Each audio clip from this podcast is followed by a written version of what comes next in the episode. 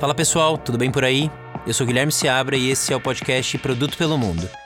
Nossa convidada de hoje é designer direto de Londres de uma empresa que vai completar 200 anos agora em 2021, mas que ao mesmo tempo foi considerado o jornal mais ambicioso digitalmente do mundo, que é o The Guardian. Só pra gente ter uma comparação, a Folha de São Paulo completou 100 anos agora. Antes do The Guardian, ela teve outras experiências também em Londres e a gente se conheceu há muito tempo no Itaú. Seja bem-vinda, Priscila Mello. Obrigada, Gui. É um prazer estar aqui. Eu queria agradecer vocês por essa oportunidade, você e o Pedro. Eu adorei essa iniciativa, eu acho fantástico o que você está fazendo, trazendo perspectivas diferentes de pessoas espalhadas pelo mundo. Tem me inspirado bastante Que demais. nas minhas caminhadas matinais. muito bom, Pri. E muito bom também te reencontrar depois de tanto tempo. Putz, eu tô muito curioso para saber mais sobre os desafios do The Guardian, obviamente. Estratégia, como é que é a cultura de produto, como é que vocês estão organizados. Mas antes, eu também quero conhecer a sua trajetória. Você é formado em física, é, também em fashion design, teve passagem pelo Itaú e no fim de 2013 se mudou para Londres, que é onde você mora desde então. Conta como é que foram todas essas experiências que você teve. Para começar, eu sou de Belo Horizonte, mas eu morei 10 anos da minha vida no estado de São Paulo. Foi quatro anos em Campinas para estudar e depois seis anos em São Paulo, capital, para trabalhar.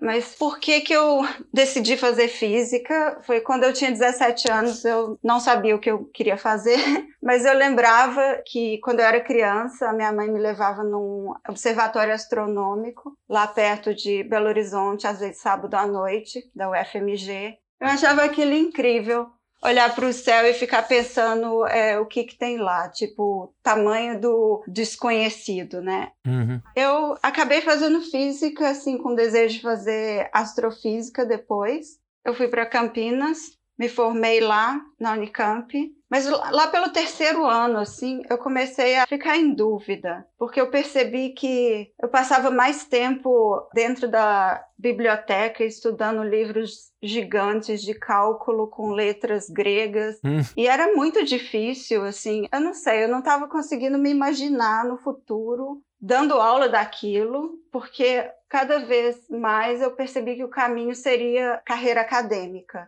E eu tinha um lado criativo também que estava meio que gritando dentro de mim Uhum. e eu não sabia como extravasar. Isso foi lá pelo terceiro ano, no último ano de física. Eu resolvi me formar, porque eu também não, não sabia exatamente o que eu ia fazer. No quarto ano de física, eu comecei a fazer aula de desenho, de observação e tal. E comecei a me interessar por moda, porque eu gostava das revistas de moda com aqueles desfiles bem conceituais. Eu gostava da história que as coleções estavam contando na passarela Hum. era aquilo que me atraía, porque sempre tinha uma inspiração e tal. Tudo fazia um sentido. Então, eu me formei e resolvi voltar para Belo Horizonte e fui fazer uma faculdade de moda. A faculdade de moda me deu uma formação de design mais abrangente, Uhum. porque a gente ti- os cursos eram juntos, moda com produto, interiores e gráfica. Aí depois de um ano e meio é que a gente decidia qual especialização que a gente ia fazer. Enfim, eu acabei me formando em moda, eu trabalhei com moda, eu tive minha marca durante todo o tempo da faculdade, eu vendia minhas roupas, eu fiz desfiles, desfiles na rua, fiz bazar. Que legal. Eu fui conhecendo o mercado e eu fui percebendo o que eu queria e o que não queria. Na hora que eu me formei, eu tinha dois caminhos. Um era continuar com a minha marca e criar o meu próprio business, e o outro era trabalhar para outras marcas. Aí eu percebi que em moda eu gostava mesmo da área de criação Uhum. de conceito e desenvolvimento do produto. E aí o meu namorado, que hoje é meu marido, tinha voltado de Londres e ele foi para São Paulo e eu acabei seguindo ele e foi lá que eu comecei a trabalhar como web designer, aprendi a escrever código. Aí eu trabalhei numa empresa francesa como front-end developer. Legal. Foi lá que eu fiz a ligação com experiência do usuário e design de experiência do usuário, porque eu comecei a perguntar sobre os designs que eu estava implementando e eu não queria só fazer a implementação, eu queria fazer parte também da, da concepção do produto, né? Uhum. E aí foi nessa época que eu estava fazendo Estava trabalhando tanto como front-end developer quanto UX designer. E aí foi quando eu recebi um dia uma ligação de uma recruiter me chamando para trabalhar no banco. Ela falou que tinha uma área de inovação que eles estavam criando na época e eles queriam conversar comigo. Aí eu achei aquilo fantástico e, tipo, e aí foi assim que a gente se conheceu na Gui. Exatamente. Era tão legal. Eu sinto muito carinho, assim, de todo mundo. Eu sinto muita saudade de todo mundo. A gente tinha uma equipe uhum. fantástica, uma energia ótima. Sim. Aquela experiência no Itaú foi o que me inspirou para vir para Londres. Por quê? Porque a gente trabalhava na área de inovação e a gente tinha o Fabrício e a Ellen como gestores. Para quem não conhece, Fabrício que já foi mencionado em outro episódio e a Ellen Kiss, que é incrível. É. Ai, que saudade. uh, então, eles como pessoas inspiradoras para mim, os dois tinham estudado fora e era um sonho que eu sempre tinha de morar fora. Um dia eu resolvi que era a hora. Eu percebi, se eu não for agora, eu não vou nunca mais. Aí eu perguntei para o meu marido o que, que você acha. Ele falou, eu acho que ótimo, vai. Ele me deu todo o suporte. Aí eu apliquei para um curso que eu já tinha olhado eu já estava pesquisando há um tempo. Deu tudo certo e no final do verão de 2013 eu estava aqui. Comecei o curso em outubro de, de 2013. E o que, que você foi estudar aí? Aí esse foi totalmente um outro capítulo da minha vida. eu estudei gestão de inovação uhum. na Central St. Martins. É uma escola de artes e design. E o curso tem uma base que é Design, Business and Culture. Legal. Então, é muito legal porque eu já trabalhava como designer, a parte de negócios, cada vez mais eu percebi a importância, até em experiência do usuário e tal, no banco e tudo. E a cultura, então, foi um aprendizado esse curso, porque a minha classe tinha 22 alunos, não, 28 alunos de 22 nacionalidades diferentes. Que demais. Então foi um choque de diversidade desde o princípio. Uhum. E isso foi de propósito. O curso, ele causa isso, ele é by design do curso, né? E aí, desde a da primeira semana de curso, eles colocam a gente para trabalhar juntos, em grupos, e é um caos. E é o caos, mas é o caos de propósito, que só quando você termina o curso é que você entende. Quando você está vivenciando o curso, tem um tanto de gente falando, ai meu Deus, o que, que eu vim fazer aqui e tal. eu tô odiando. Quanto tempo de curso? Dois anos. Dois anos, legal. Dois anos full time. É, foi um caos. Foi uma das coisas mais difíceis que eu já fiz na minha vida. Não sei se eu posso comparar com a física, mas é, é outro desafio. É o desafio de ter que escrever várias essays, redações gigantes, basicamente te preparando para o segundo ano que você tem que escrever uma dissertação de 20 mil palavras. Uhum. E aí você se formou e você estava pensando em voltar para o Brasil ou você já estava com a ideia de começar a trabalhar em Londres e tudo mais? Então, eu cheguei aqui, o visto ele permitia eu trabalhar até 20 horas por semana. E o meu curso incentivava também a, a ter esse contato com a indústria, não só mundo acadêmico. Então, eu cheguei aqui, em três meses eu comecei a trabalhar como UX designer numa agência bem pequena. E aí uhum. eu trabalhei praticamente durante o curso inteiro. Isso foi bem pesado. Em que sentido? Eu não sei se eu recomendo, porque o curso ele requer bastante. Exigia muito de você e você ainda tinha que trabalhar numa agência. É. Basicamente era isso. Sim. Mas deu tudo certo no final. E eu acho que foi bom eu, eu ter trabalhado ao mesmo tempo. Mas eu vejo que te, teve muitos colegas que estavam é, só estudando e era bem mais tranquilo. No segundo ano, a gente tem que focar na dissertação e tem um uhum. placement obrigatório, que é pesquisa de campo que a gente tem que fazer numa empresa. Então, a gente tem que arrumar uma empresa que tenha a ver com o tópico da, de pesquisa, da dissertação, e ficar lá observando as pessoas. Eu tive a sorte de contactar uma pessoa que do Mozilla e eu fiz uhum. pesquisa no Mozilla. Fiquei lá uns dois meses conversando com as pessoas, observando, entrevistando. E minha área de pesquisa era de open source, então tinha tudo a ver. Depois disso, eu comecei a trabalhar numa startup aqui que é, chama IoT, que é sobre identidade digital. Então, basicamente, a IoT é um aplicativo onde você pode escanear o passaporte ou a carteira de motorista e ter uma identidade digital, um jeito de provar que você é quem você fala que você é, para uhum. organizações uhum. ou outras pessoas. Eu fiquei lá quase dois anos e, e eu percebi que a gente estava tentando fazer muita coisa ao mesmo tempo, muita falta de foco. Bom, e aí um recrutador me contactou me falando sobre a oportunidade de trabalhar no Guardian. Aí eu falei, nossa, que incrível! Uau, nunca imaginei. Porque o prédio do Guardian era em frente ao prédio da minha escola. Então eu passava lá em frente e sempre pensava, nossa, que legal. Tipo, foi uma oportunidade incrível ter sido chamada para trabalhar lá.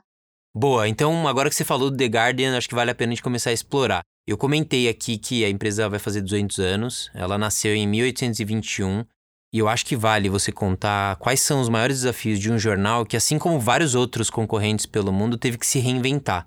A primeira decisão importante, quando o mundo todo estava migrando para o digital e a receita com anúncios começou a cair, foi que o The Guardian decidiu que ia manter o seu conteúdo de forma gratuita, diferentemente de, de outros concorrentes, inclusive. Uma frase, inclusive, que eu vi, que foi usada na época, foi algo como: o alcance vem antes e a receita vem depois. O último dado que eu vi foi de 2018 e vocês já tinham quatro vezes mais usuários no mobile do que consumindo a versão física do jornal. Conta um pouquinho de como essas decisões lá atrás influenciam no posicionamento da empresa e quais são os principais produtos digitais que vocês têm hoje.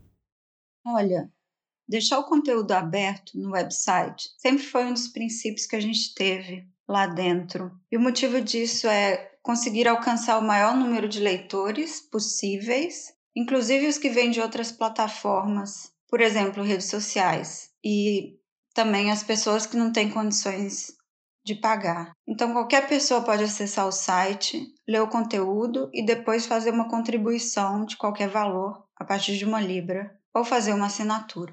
Já nas outras plataformas, como os aplicativos, o modelo de negócios varia um pouco. Lá é onde os leitores mais engajados estão e tem alguma, algumas partes no aplicativo que são pagas e outras abertas. Uhum. Mas o fato de praticamente todo o conteúdo ser aberto no site tem um lado muito bom para o propósito da marca e os valores editoriais, mas isso dificulta muito a criação de novas estratégias para gerar receita que vem através dos leitores. Sim. E isso acontece porque o principal produto é o próprio jornalismo.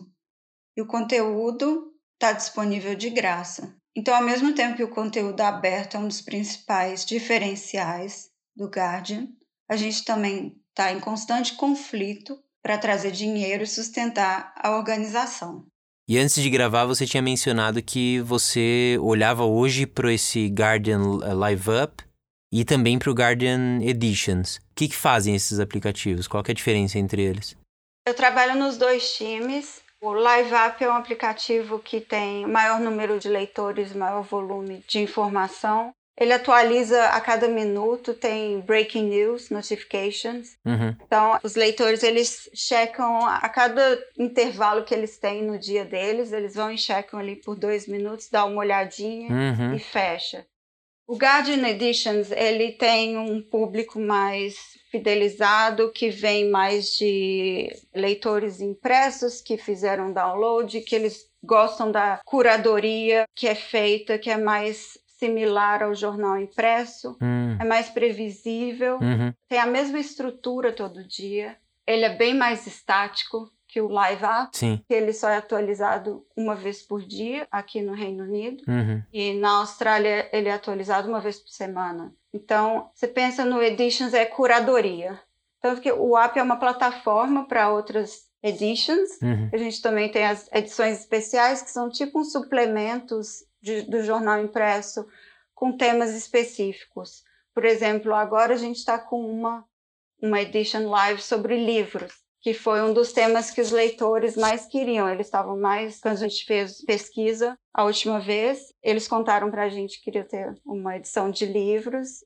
Está sendo a edição com mais sucesso até agora. Legal. Então, é, imagino que, além de reproduzir a experiência que muita gente tinha com o jornal físico, produto físico, também tem aquela pegada de leituras talvez um pouco mais longas, é menos o, aquela coisa mais rápida que a pessoa lê só o comecinho ou só né, para saber o que está acontecendo. Ali tem um pouco mais de profundidade, é isso? É, exatamente. Legal. Eu imagino que não seja a lá revista Piauí, que você leva algumas semanas para ler, mas é mais na pegada mesmo de um diário, né? É, é quase a curadoria do jornal estático impresso mesmo. Legal. Tanto que a edição ela é criada por um grupo de, de produção no editorial todo dia à noite uhum. e às três horas da manhã é publicado. Uhum. Então ela tem um ciclo de notícias mais devagar do que o outro. Pensa em fast and slow. Uhum. rápido e devagar. Um é rápido, outro é devagar. Então é, é diferentes experiências. Legal. Pausa rápida para dar um recado da Terra, que, como você sabe, é nossa parceira aqui no Produto pelo Mundo. A gente quer falar da Digital Skills 2021, que é uma pesquisa da Terra que tem como objetivo mapear os perfis de gente como a gente, que trabalha com produto digital, seja com desenvolvimento, design, gestão de produto, dados, marketing, enfim. Acho que no fim vai ser bem legal ter um panorama de como anda o nosso contexto digital, seja no Brasil ou fora. Então basta acessar o link que está aqui na descrição do episódio e contar um pouco sobre você. Voltando então para o nosso episódio. Depois que o primeiro iPhone foi lançado, o The Guardian começou a contratar pessoas de empresas tidas como digitais, como Google, Microsoft, justamente para começar a mudar a estratégia da empresa. Aliás, eu vou deixar aqui na descrição do episódio um artigo que comenta exatamente como é que foi essa época em que o Jobs estava lançando o iPhone, o iPad e como é que foi a conexão do The Guardian com esse momento do lançamento de novas versões desses devices e tudo mais, porque o The Guardian se posicionou muito fortemente. E nessa época começaram a contratar pessoas com perfis diferentes.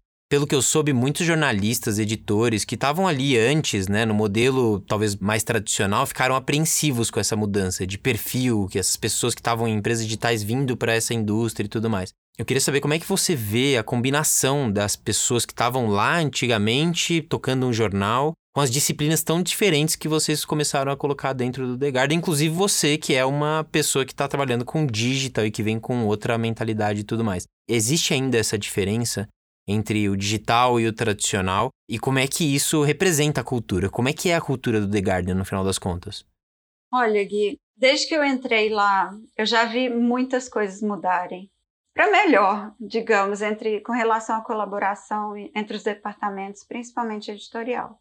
Só para você ter uma ideia, no escritório, antes da pandemia ainda tinham várias pessoas com salas exclusivas. Hum. Então essas salas elas representavam, pelo menos para mim, a hierarquia. Sim. Elas criavam uma distância entre as pessoas, funcionários andando pelo corredor e as pessoas que estavam dentro das salas. Uhum. Então, uma das coisas que eu vi mudar para melhor foi por exemplo, o diretor criativo executivo, num projeto que a gente teve, ele começou a trabalhar lado a lado, inserido no time de desenvolvimento com a gente. Então, eu acho que isso criou uma relação porque, historicamente, design editorial, o time de design editorial e o time de experiência do usuário se encontravam em muitos conflitos, porque são, a gente estava em departamentos diferentes. Uhum. Então, uma das coisas que eu experienciei foi trabalhar num projeto, quando a gente fez o redesign do Editions App,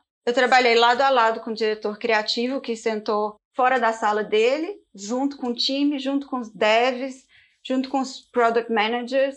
Então ele estava lá nos stand-ups, ele começou a entender as dificuldades que a gente tinha de implementação, os desafios e tal. E a gente criou uma relação que muitas pessoas na organização admiram hoje em dia, porque meio que quebrou as barreiras e a gente começou a colaborar ao invés de competir. Legal. É pior que a gente viveu no Itaú, e o Itaú foi uma dessas empresas que quebrou esses símbolos da hierarquia, né, de restaurante exclusivo, de salas que separavam, né, as hierarquias e tudo mais, começou a quebrar. Acho que ainda tem é, um trabalho que eles estão fazendo, mas tem empresa aqui no Brasil que tem andar que os funcionários não podem acessar, depende do nível hierárquico. Então tem umas bizarrices, mas legal que vocês conseguiram com iniciativa, um produto ali, começar a fazer essa junção, né? O que eu diria também é que a cultura no The Guardian depende muito do departamento.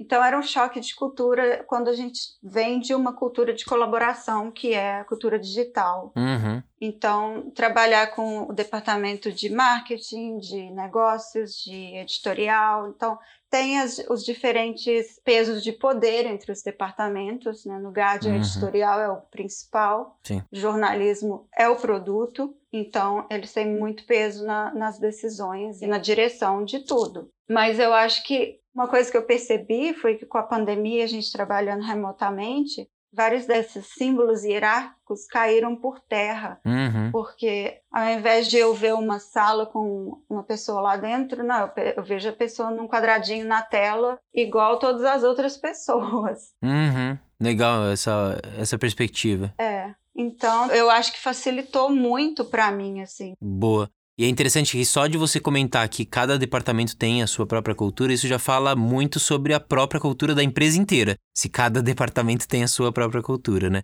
Interessante, Pri, porque antes da gente gravar o episódio, eu comentei com o Thiago Catão, que é PM lá no Bumble, aí em Londres, inclusive, acabou de se mudar para Londres, e quando ele soube que eu rolaria esse papo contigo, ele mandou a seguinte pergunta: o quanto que os times de produto, design e tecnologia influenciam na receita da empresa e como isso incentiva a criação de novos produtos. Inclusive, eu vi que na virada de 2018 para 2019, o digital passou a representar mais da metade da receita do The Guardian. Quanto que influenciam efetivamente esses times, apesar de você ter acabado de falar que o editorial tem um peso enorme, né? Ótima pergunta, Gui. Tudo que a gente faz na área de produto que eu trabalho gira em torno de melhorar a experiência dos leitores nas plataformas para melhorar o engajamento e produzir receita. Uhum. Então, pelo menos o foco a gente tem. Isso é refletido nos nossos OKRs, que é Objectives and Key Results. A cada trimestre, os Product Managers definem, juntamente com os times, os OKRs. E o processo é bem transparente colaborativo, todo time tem acesso. Em geral, os key results estão ligados a métricas de negócio em torno de aquisição ou engajamento que gera maior retenção. Tem-se uma pressão bem grande da área de negócios no nosso time. Isso é porque a gente cuida dos produtos que geram maior crescimento de receita hoje em dia, que é o caso das assinaturas pelos aplicativos. Muito bom. E vocês têm liberdade para propor, dado que vocês têm os OKRs, né? Se vocês precisam atingir esse resultado, imagino que vocês tenham certa liberdade para pelo menos se colocar nessas discussões. Até um certo ponto, a gente tem sim autonomia, mas a realidade é que depois que a gente define os OKRs, muita coisa muda.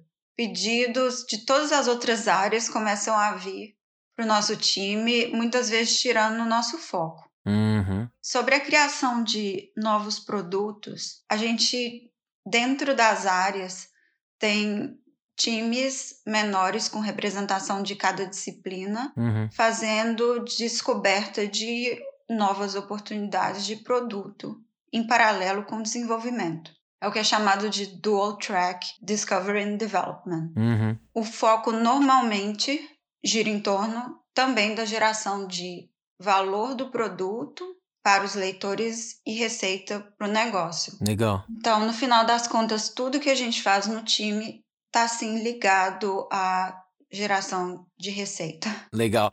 E Pri, conta como é que é o seu dia a dia. Como é que você faz para ficar em contato com o cliente, mercado? Como é que vocês consomem? Quais são as referências que vocês usam? E mais do que isso, talvez o principal, como é que vocês acompanham e medem o valor que vocês estão gerando em cada uma das iniciativas que vocês implementam? Então, meu dia a dia envolve bastante contato com os times que eu trabalho e com todas as cerimônias de agile envolvidas. Isso quer dizer planejamento de sprints, stand-ups, retrospectivas e tudo mais.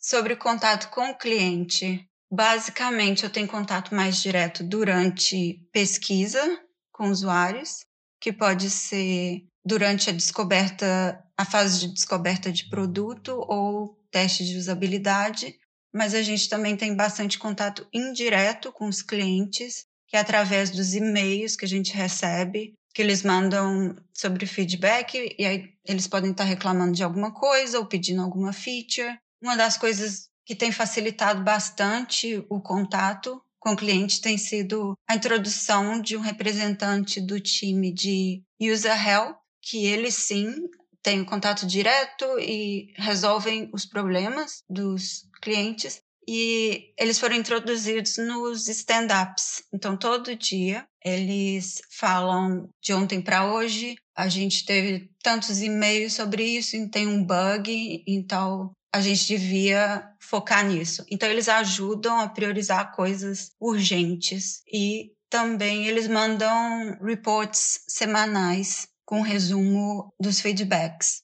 Uhum. Como que a gente monitora o mercado e os nossos próprios produtos? Então, o Guardian tem um departamento de Data Insight e a gente trabalha bastante com eles. E é lá que estão os pesquisadores. A gente tem time de pesquisa qualitativa, quantitativa, tem cientista de dados, também o pessoal que faz pesquisa de mercado.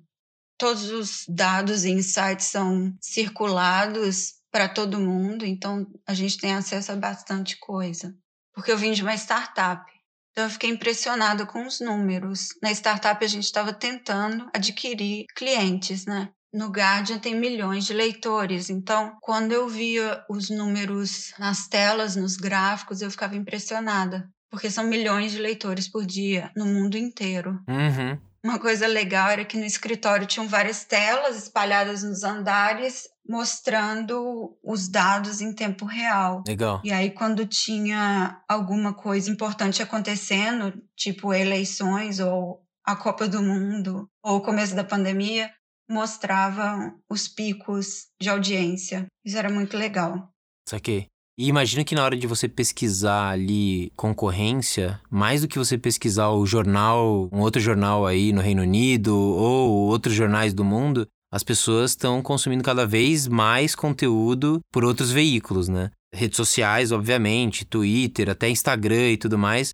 Vocês chegam a se aprofundar nesse novo lugar em que as pessoas estão consumindo conteúdo para olhar as referências e, e evoluir o produto de vocês também? Sim. Então, tem a segmentação dos usuários de acordo com dados, e, e, nessa segmentação tem o grupo de pessoas menos engajadas que estão nas mídias digitais então, em geral, a gente, quando vai criar estratégia de produto, a gente define qual grupo, através do engajamento, qual grupo a gente quer focar, entendeu? Uhum, uhum. Então, em geral, como eu trabalho no time de, de aplicativos, a gente foca mais em trazer gente para o aplicativo e, e reter gente. Boa.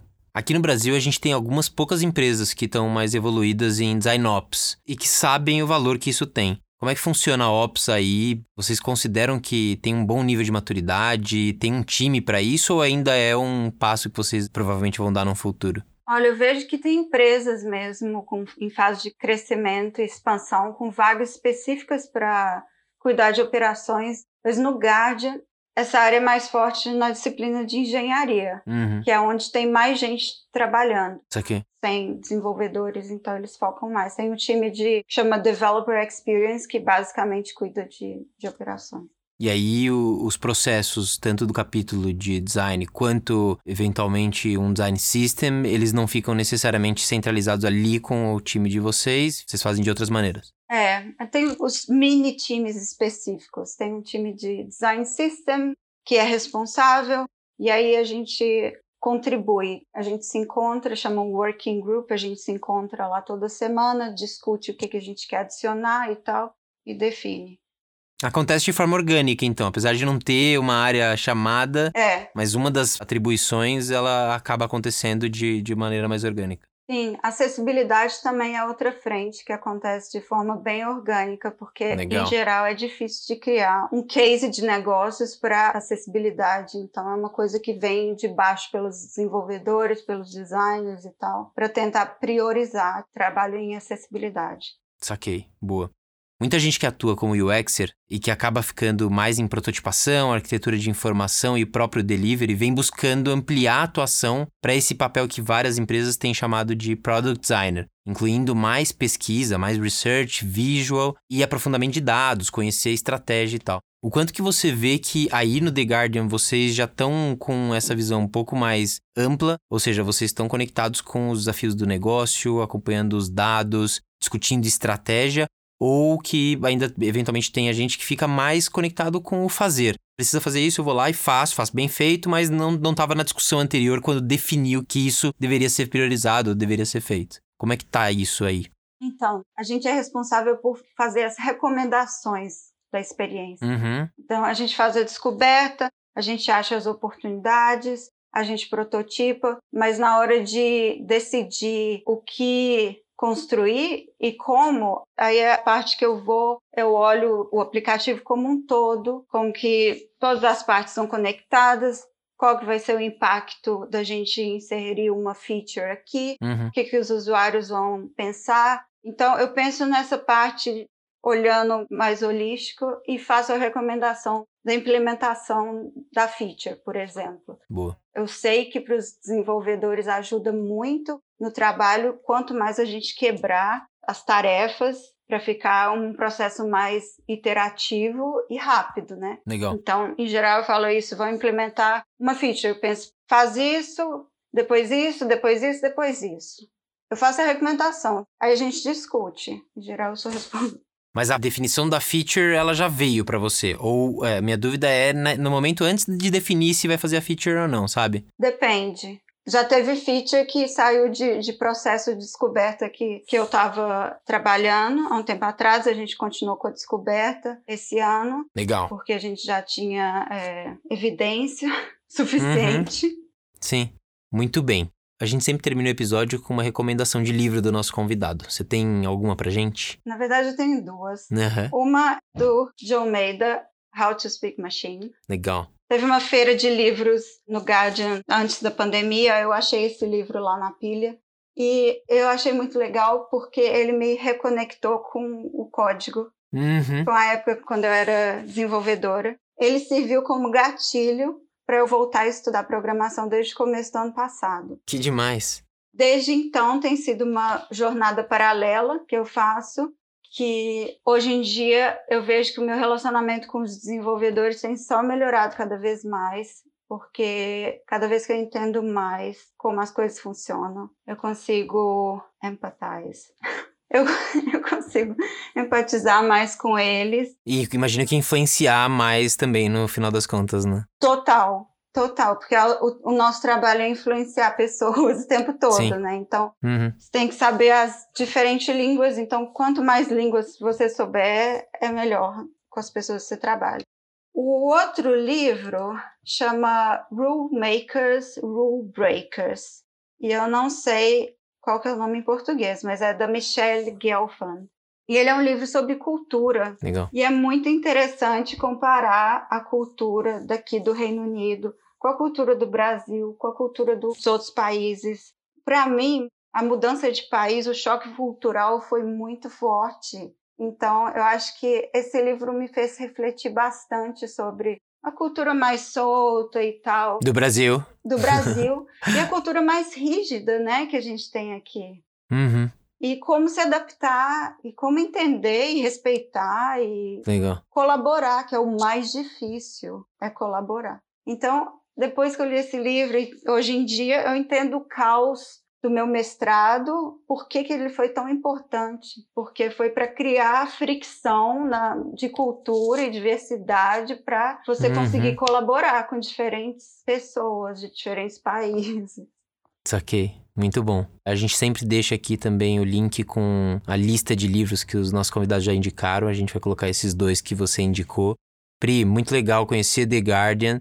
Vou deixar também aqui na descrição dois textos que falam sobre o processo do The Guardian. Acho que é bem legal, não só para quem trabalha na indústria, mas para quem está trabalhando com produto digital, porque é uma indústria muito difícil de você ressignificar, de você repensar a cultura. E mais do que isso, de você conseguir entregar valor para o cliente. Então, muito legal estudar o caso do The Guardian. E obrigado por ter topado conversar com a gente. Muito bacana. Obrigada a você, Gui. Obrigada, Pedro, também. Foi um prazer.